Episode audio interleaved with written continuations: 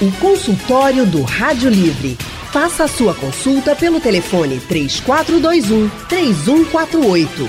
Na internet www.radiojornal.com.br. O consultório do Rádio Livre hoje vai falar sobre as novidades no tratamento do crescimento da próstata. Gente, o aumento da próstata é comum com o passar dos anos. Nem sempre é câncer, mas muitas vezes precisa sim de tratamento.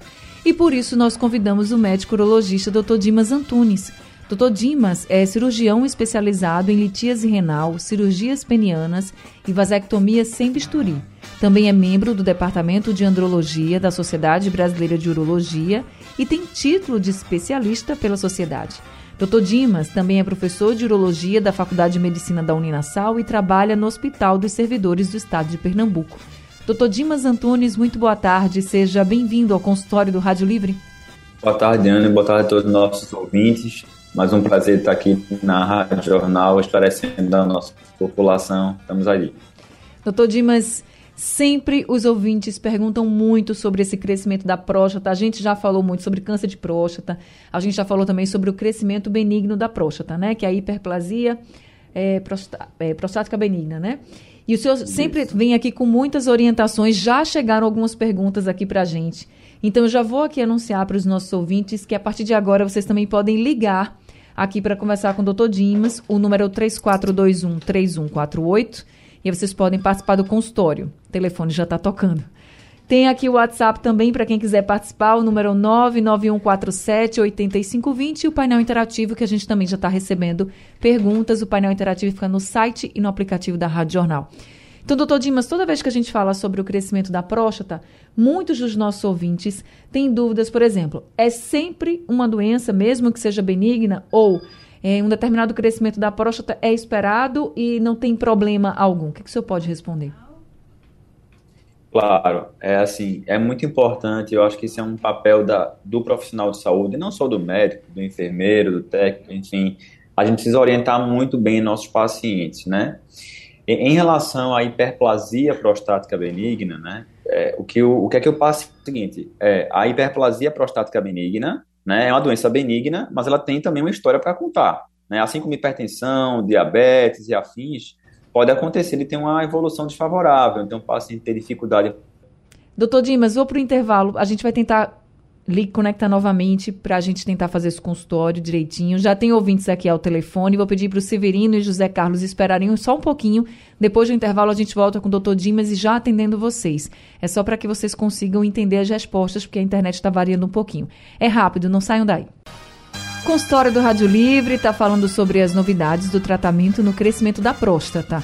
E a gente está conversando com o médico urologista Dr. Dimas Antunes. Deixa eu retomar aqui a conversa. Doutor Dimas, o senhor estava dizendo que mesmo benigna, esse crescimento da próstata pode ser uma doença e precisa de tratamento, não é isso? Exatamente, Anne. Então, estamos estando bem agora? Agora estamos ah, sim. graças a Deus. Pronto, então, o que eu estava contando é o seguinte, às vezes a gente tem uma impressão de que por se tratar de uma doença benigna, ela não tem problema. Não é bem assim. Vamos fazer uma analogia com diabetes. Diabetes é uma doença benigna, uhum. não é uhum. câncer. Hipertensão é uma doença benigna, não é câncer. São problemas de saúde muito comuns e que têm suas repercussões, têm suas histórias para contar, então merecem um tratamento. Em relação à hiperplasia prostática benigna, como o próprio nome está falando, não é câncer, é uma doença benigna. Mas a próstata ela tem uma particularidade. Ela é uma glândula que fica bem abaixo da bexiga. Então a urina no homem, para esvaziar a bexiga, tem que ultrapassar a próstata. Pois bem, o câncer de próstata geralmente nasce na periferia do órgão, enquanto que a doença benigna geralmente acomete a parte justamente mais central do órgão, que é justamente onde passa a urina. Então o que acontece com esse paciente? Comprime-se o canal da urina, que é a uretra, e o paciente começa a manifestar sintomas. Quais são? Ele acorda várias vezes à noite para urinar, ele faz, ele vai lá urinar, daqui a pouco volta, tem que fazer xixi de novo, o jato da urina não é tão forte. E o que parece ser besteira hoje pode trazer repercussões, inclusive, mais sérias no futuro, além da própria queda na qualidade de vida de um paciente. Como? Esse xixi que sobra na bexiga após o paciente urinado, esse resíduo pós-miccional elevado, pode levar a infecções urinárias de repetição pode formar pedras dentro da bexiga. Eventualmente, esse paciente, no longo prazo, é, que não consegue esvaziar adequadamente a bexiga, ele pode causar um sofrimento renal, ele pode ter uma insuficiência renal, que a gente chama de pós-renal, né? aquele paciente que até produz a urina, mas ela não desce, e isso machuca o rim ao longo prazo. Né? Então, existem todas essas repercussões, e como, como você mesmo colocou, ele merece tratamento. Como é o tratamento do crescimento benigno da próstata, que, como eu falei, é uma doença super comum. Né? Uhum. Né? Ela está entre as cinco doenças mais comuns de um homem com, com 60 anos de idade. Então, pega um monte de homem com 60 anos, vai ter um monte que é hipertenso, um monte que é diabetes, e vai ter um monte com crescimento benigno da próstata. A gente vai examinar esse paciente, afastar câncer de próstata, né? faz um exame digital da próstata, que é o toque, faz um exame de sangue, que é o PSA, faz um ultrassom, eventualmente uma ressonância, e ok, a gente não tem indicação de fazer biópsia, porque a gente não está desconfiando que esse crescimento seja secundário ao câncer. Vamos tratar o crescimento benigno. Primeira coisa que o paciente tem que saber, o tratamento começa inicialmente, nas, pelo menos nas fases iniciais, com medicações. Então, existem pelo menos cinco classes de remédios que a gente pode prescrever para um paciente para ele melhorar essa micção, esse hábito de urinar. Né? Algumas medicações melhoram o jato, outros melhoram aquela correria para ir no banheiro, outras melhoram as várias idas noturnas ao banheiro, enfim. Estamos tratando lá medicamentosamente o paciente. Alguns pacientes, no caminhar desse desse acompanhamento com o urologista, vão começar a mostrar sinais de progressão da doença. O que, é que significa isso? São alguns indícios mais objetivos que a gente tem nessa avaliação, que a gente vai rotineiramente acompanhando os pacientes, para ver que mesmo tomando as medicações certinhas, ele não está resolvendo direito. Então está sobrando xixi, o jato não está aquela maravilha ainda, mesmo com remédio. E aí é que entram os tratamentos invasivos, né, os procedimentos cirúrgicos ou minimamente invasivos para resolver esse problema, que aí é realmente o foco que a gente na conversa a gente hoje. Tá certo. A gente já tem aqui alguns ouvintes conosco, deixa eu já colocá-los para a gente começar a responder. Severino de Moreno está na linha 2 com a gente. Oi, Severino, boa tarde. Boa tarde, Ana. Boa tarde aos doutores. É, eu gostaria de saber eu, há uns dois anos atrás, eu comecei a sentir dificuldade de urinar, dificuldade de me levantando muito durante a noite, duas ou três vezes ou mais. E contactei um médico urologista. Ele simplesmente pediu um exame de PSA, é, só não fez o toque, e passou uma medicação que, com certeza, é muito conhecida dos, dos doutores. É finasterida, de 5 miligramas e um, acompanhamento chamado mesilato de doxazocina. O Severino, posso pedir para você falar um pouquinho mais perto do telefone e baixar um pouquinho o seu rádio? Está ah, muito baixinha a ligação. Baixar o rádio. Isso. Se okay. você puder falar um pouquinho mais alto o telefone tá para a gente ouvir. Tá agora, bem. agora. Pronto. Então eu, eu faço o tratamento com essa medicação. Você pode repetir? É finasterida e mesilato de doxazocina. Certo é de 5 miligramas e outra é de 2. Certo. O que é que acontece? Eu, eu não senti mais nada. É, se, eu posso até dizer que fiquei boa, porque aquela dificuldade que eu tinha de urinar acabou. Uhum. O, o jato realmente ficou mais forte. E eu me sinto bem. O problema é que eu, ultimamente, eu venho sentindo, assim, como se fosse uma ardência, alguma coisa, mas muito pouco, muito pouco, né? Sim. Então, era isso que eu queria saber de, de Dr. Dimas e também o número do consultório dele, porque eu poderia até fazer uma consulta com ele. Eu claro. muito, muito, feliz em ter conseguido falar com vocês e estar aqui para saber de alguma. Qual seria, o, o, que, o que eu deveria fazer. No momento eu não tenho queixa, desde quando comecei o tratamento com essa medicação. Sim, Ô, seu Severino. Eu esqueci. Pode falar. É, é que tem um aumento da minha mama esquerda, que, que o médico disse chama-se ginecomastia, que provavelmente é por conta dessa medicação.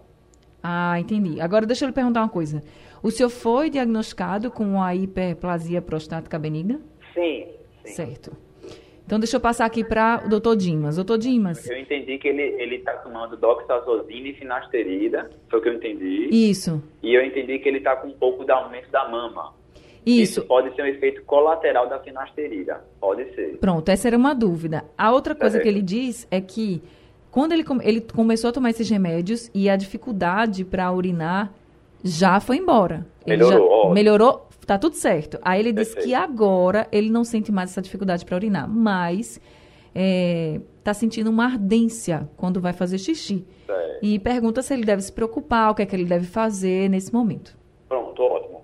Veja, a ardência para fazer xixi, disúria, a primeira coisa que a gente vai pensar é infecção urinária, né? Assim, então, assim, tá ardendo para fazer xixi, eu penso logo em infecção urinária. Pode ser? Claro, pode ser uma infecção urinária. Então, é bom colher um exame de urina, de cultura de urina, ver se tem alguma bactéria no xixi, se for o caso, tomar um antibiótico.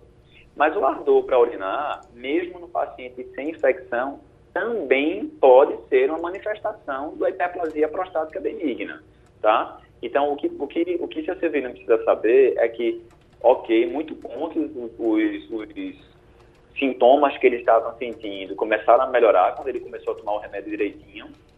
E aí fica aqui uma informação muito importante para todo mundo, né? Às vezes o paciente, eu vejo muito isso, o paciente passa com o urologista, aí fala, olha, provavelmente você tem hiperplasia prostática benigna, vou lhe deixar alguns remédios para você tomar.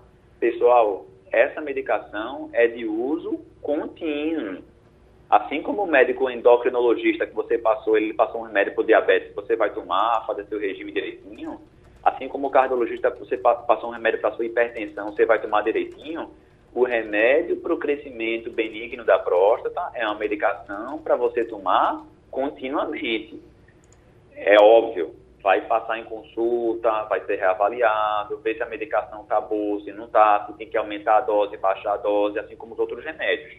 E como eu comentei, Severino, existem algumas situações em que mesmo estando tudo direitinho, subjetivamente para o paciente, ou seja, o paciente sentiu melhora, é importante passar pelo menos uma vez por ano com o urologista Uhum. para repetir o exame do jato da urina, ver se o jato está bom de verdade, se está tendo sobra ou se não está tendo sobra na urina. Né? Então, essa reavaliação anual, ela continua sendo importante, até porque a gente vai continuar rastreando o câncer de próstata, tá certo?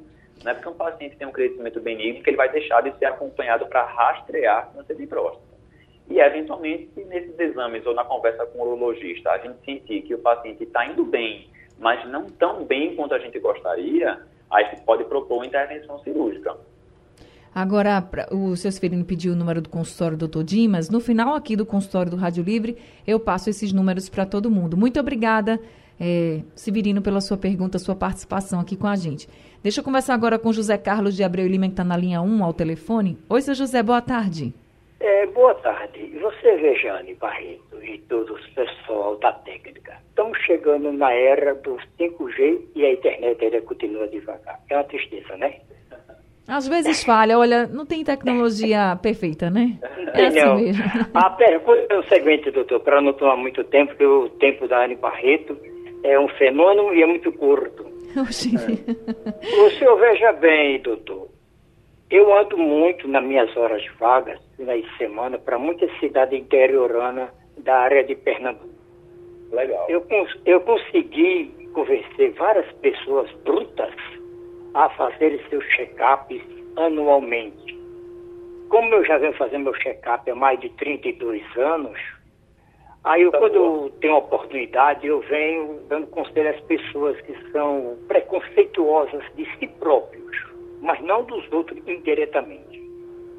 A tal da próstata, ela vem ocasionando na- nos homens de 10 anos para cá. Isso será que é hereditário ou não? Porque nos meus familiares dos antepassados, de 100 anos para trás, nenhum nunca teve problema de próstata. Até hoje eu estou bem, com a graça de Deus, faço meus exames anualmente, e aqui está tudo tranquilo, sem bronca nenhuma. Até os médicos dos hospitais por onde eu ando, eles acham, ali, seu José, o senhor de novo? Estou por aqui, sim, rapaz, quero ver como é que está o motor. Eu só saio de lá quando ele faz o check-up geral no motor todo, ele fica danado comigo, médico. Eu estou errado? Doutor Ó, Dimas. Entendi. Eu entendi a pergunta dele. Muito bem colocado, né? Então, é, ele está perguntando assim, pelo, traduzindo assim, é, se o aumento no diagnóstico que está acontecendo nos últimos anos, a que se deve isso? Uhum. Essa pergunta, seu José, ela é muito legal e ela não vale só para o crescimento da próstata, não. Ela vale para todas as doenças crônicas, né? Então, Quando a gente fala, olha para o passado, ah, fulano, ah, há 10 anos atrás, há 20 anos atrás, isso não existia. Tem várias ressalvas para essa afirmativa. Uma delas é a seguinte, de repente existia e era subdiagnosticado, porque justamente porque as pessoas se cuidavam um pouco menos do que se cuidam hoje. A outra delas é o aumento da longevidade mesmo. As pessoas estão vivendo mais, né? Então, se antigamente se morria por mais doenças infecto-contagiosas, né, antibióticos não estava mais à, disposição de tanta gente, né, então antigamente as pessoas faleciam por, por problemas que hoje a humanidade superou muitos deles, algumas infecções, etc, né? Então, o aumento da longevidade vai mostrar também um aumento das doenças que são mais comuns num cavaleiro com uma certa idade. A gente não vê hiperplasia prostática benigna num jovem de 20 anos. A, a, a próstata ela é alvo de doenças diferentes. Num paciente mais jovem, abaixo dos 40 anos, inclusive, a doença mais comum da próstata não é câncer de próstata, não é hiperplasia prostática benigna. A doença mais comum é prostatite. Prostatite crônica, processo inflamatório da glândula. E com o passar da idade, aí sim você tem um aumento da frequência do, do crescimento benigno da próstata. Então, tem várias respostas. Mais diagnóstico, que as pessoas, com todos os problemas que têm acontecido no nosso país, enfim, é, é, vem aumentando o diagnóstico, as pessoas procuram ter mais informações, aumento da longevidade. Agora, em relação ao fator causal da hiperplasia prostática, essa pergunta que você colocou é muito interessante. Sim, existe um fator hereditário, né? Então, se o meu pai teve um crescimento benigno da próstata, tem um pouco mais de chance do que a população geral. Apesar de, como eu falei, é uma doença muito comum, então avaliar hereditariedade é uma doença que é muito comum, é um pouco mais difícil. Mas outro dado importante é a gente entender que o crescimento benigno da próstata também acontece como um alvo da chamada síndrome metabólica. Deixa eu explicar isso melhor é, hipertensão, diabetes, obesidade, sedentarismo, tabagismo, esse pacotinho que faz mal para o coração também faz mal para a próstata, para esta doença. Então, aquele paciente que tem uma vida, um hábito de vida legal, faz atividade física, controla seus níveis de glicose, sua pressão, faz, faz uma, uma, uma dieta regrada, aparentemente, esse paciente tem uma frequência menor do hiperplasia prostática benigna.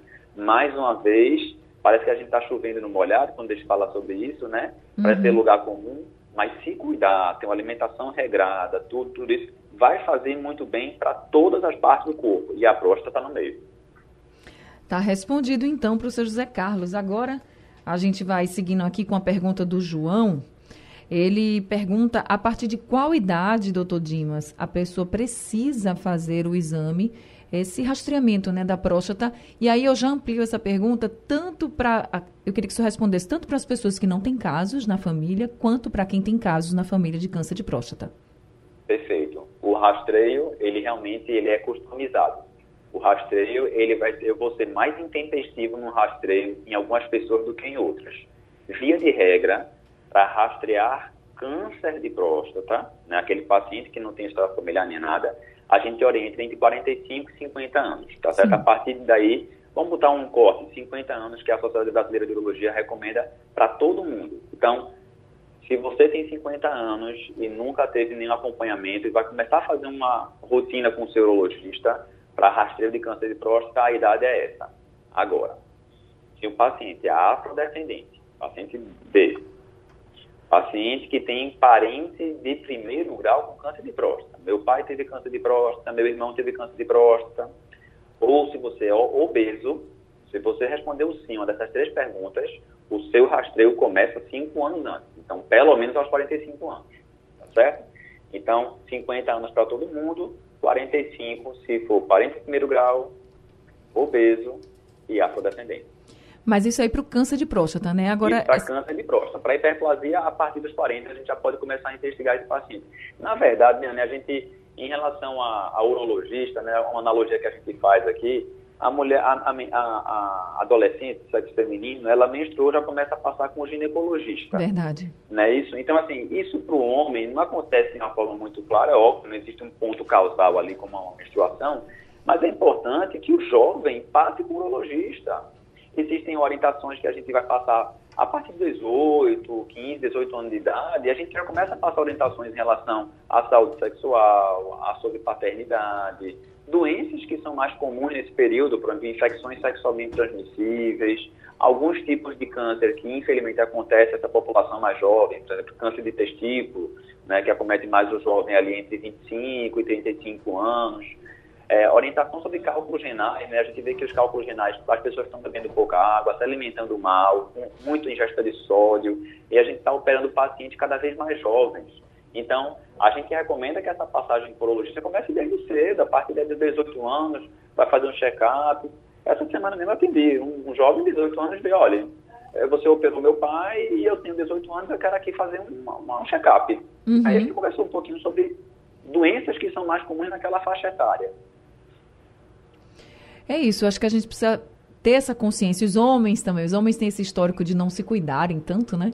Mas está mudando. Espero que a gente sim, crie mais consciência também no público masculino. Veja, estão chegando, chegando aqui outros áudios, outras perguntas também aqui pelo WhatsApp, painel interativo.